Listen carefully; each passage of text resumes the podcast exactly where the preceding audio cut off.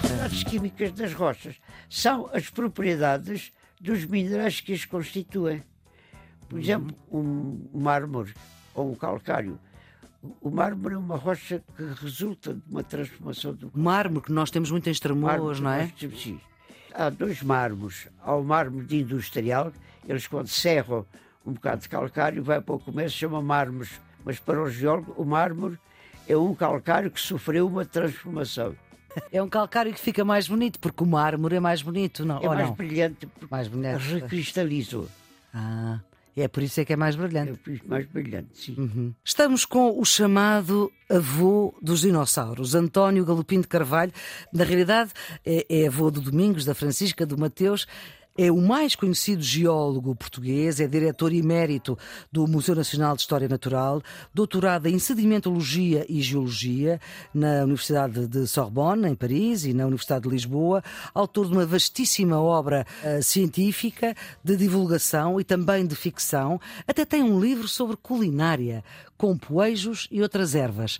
Professor uh, na Faculdade de Ciências da Universidade de Lisboa durante 40 anos, uh, até 2001 em que se jubilou como professor catedrático, foi responsável científico de vários projetos de investigação nas áreas da geologia marinha e da paleontologia dos dinossauros e atualmente continua a trabalhar na divulgação, na salvaguarda e na valorização do património geológico nacional. E é por isso que está aqui connosco no Serviço Público Bloco Notas, que é um programa que ajuda quem está nos últimos anos do secundário, mas também quem se interessa por saber mais. Professor, tínhamos ficado nas rochas, nas pedras, no calcário, que por ficar mais brilhante deu mármore. Houve ali uma transformação química uh, desta pedra. Mas não é só química.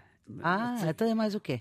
Se quiser, há, há um conceito no estudo das rochas, hum. rochas metamórficas. Este prefixo meta quer dizer transformar, veicula o conceito de transformar. Sim. O, é o metamorfismo do calcário produz a rocha metamórfica chamada mármore. Exatamente. E o que é que produziu essa transformação? O aumento da temperatura, o aumento da pressão e, no caso do mármore, não houve modificação de composição química. Okay. Houve apenas a transformação da textura da rocha que levou à recristalização. O calcário ele já é constituído por partículas cristalinas, microscópicas, uhum. enquanto que quando recristaliza nós vemos o mármore brilhar porque são exatamente os cristais mais desenvolvidos. Era disso que o professor estava a falar. Como é que se formam estas rochas magmáticas? Há dois tipos, não é? São as vulcânicas e as plutónicas. Exatamente. Como é que é? Para já, magmático quer dizer que a rocha resulta do arrefecimento e solidificação de um corpo líquido a que se chamou magma. E que é quente esse corpo líquido? O corpo líquido é rocha fundida, se quiser. É quente? É quente. É o basalto que viu agora sair daquele vulcão nas Canárias. Sim, de Cumbra é o magma. Não é exatamente Sim. o magma, porque já perdeu gases, já perdeu uhum. substâncias sólidas que ficam no... Aí aquilo que saiu desse vulcão é basalto? É magma.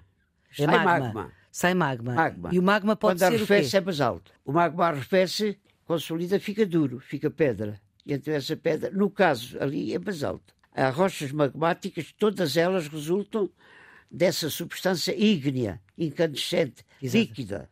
Quente. Arrefecendo da rocha sólida. Ah, exatamente. Isso, para as rochas que têm essa corrosão à superfície, nós chamamos vulcânicas, uhum. que saem dos vulcões. vulcões vulcânico porque é uma, uma alusão ao deus romano vulcão. Aquelas rochas que nascem em profundidade, que se geram em profundidade, como o granito, em que foi o magma, a mesma substância ígnea, fluida, mas a quilómetros de profundidade, que nunca brota cá em cima, em fusão, são as plutónicas. É alusão ao deus da profundidade, o deus dos infernos, que chamava Plutão. Uhum. Então, por isso chamam-se plutónicas. Uhum. Rochas plutónicas, quando se, se, formam e solidificam em profundidade, rochas vulcânicas, quando se formam e solidificam à superfície. Mas vêm todas do mesmo sítio. Vêm todas do não, fundo não, da Terra, diferentes. não? São diferentes. Enquanto que as rochas vulcânicas resultam da fusão parcial de uma camada que está por baixo da crosta da Terra, uns 35 km abaixo de onde nós estamos, uns 35 km, há uma outra camada geosférica que se chama o manto. Manto terrestre. Por, por olivina, por algumas piroxenas. Esse manto é que, fundindo parcialmente, Sim. fundo, a razão pela qual fundo nós não podemos estar aqui a explicar, mas de vez em quando nessas zonas, ou por calor vindo da profundidade, da Terra, bolsadas desse, chama-se o manto. O que é que se chama manto? Porque a Terra é constituída por um núcleo como o caroço da cereja uhum. e o invólucro por envolver chama-se manto. Ora. A crosta é uma coisa que vem depois por cima disso tudo, por uhum. transformação superficial do manto. Mas a parte, a parte uhum. do manto que está em contato com a nossa crosta, ocasionalmente funde por razões que nós não podemos estar aqui a explicar tudo, sim. É isso que vem por aí acima e esse magma que dá o basalto e outras rochas parecidas com o basalto. Uhum. Há dezenas de rochas parecidas com o basalto basalto anda na boca toda a gente. Eu posso lhe aqui dizer tefrito, oceanito, uma porção delas. Uma porção delas, mas, sim. Mas uma porção delas. E o basalto é escuro, é preto, não é? O basalto é escuro, é, é escuro. preto. O granito é uma rocha mais clara, o quartzo é uma rocha, um mineral claro, o feldspato é um mineral claro e apenas a bica preta anda ali umas pintadinhas hum. a, a, a, dar um, um colorido ao granito. Granito chama-se granito porque tem um aspecto granitado. As nossas ilhas dos Açores, as que são vulcânicas, também é basalto, é tudo basalto?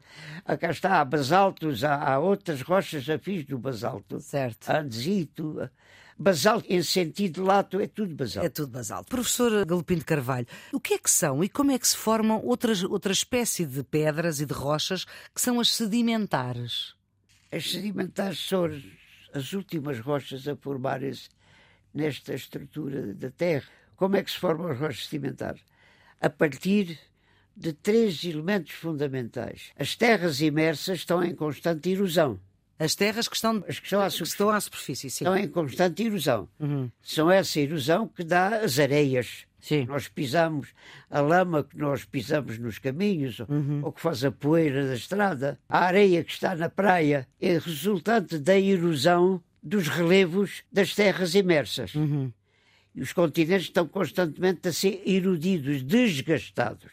Exatamente. Esse lixo vai para o mar, ou vai para os lagos, fundamentalmente para o mar, na grande maioria dos casos para o mar, uhum. em alguns casos mais restritos para os lagos.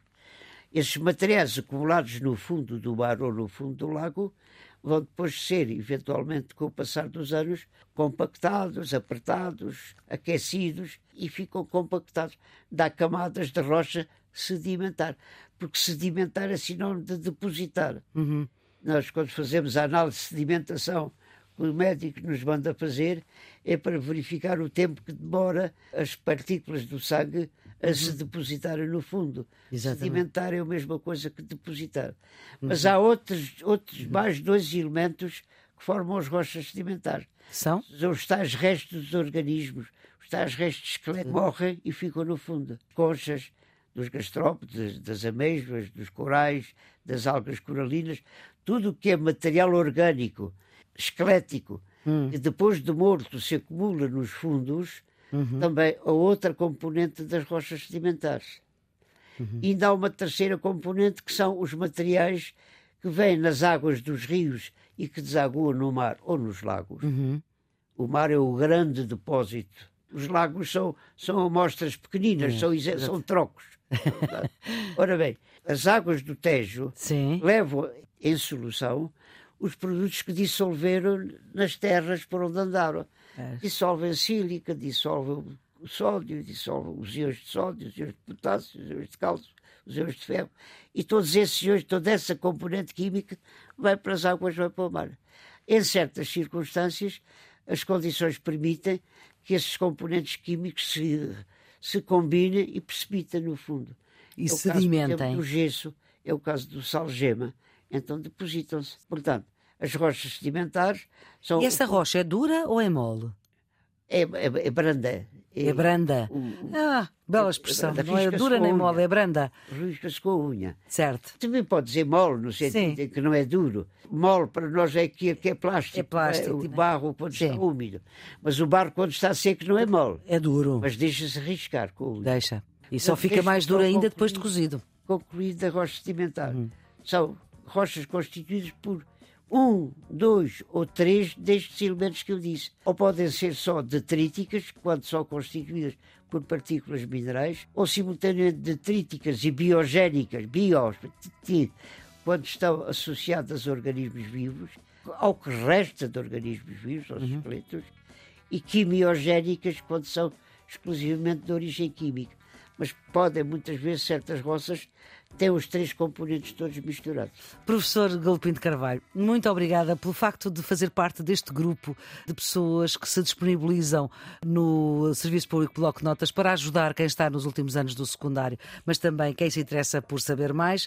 Nós voltaremos a conversar sobre esta sua paixão, que são as pedras e também outras coisas, como os dinossauros ou os dinossauros. Lá iremos falar disso mais tarde. A produção deste programa é da jornalista Ana Fernandes, produção editorial, a gravação de Henrique Santos. Tenham um bom dia.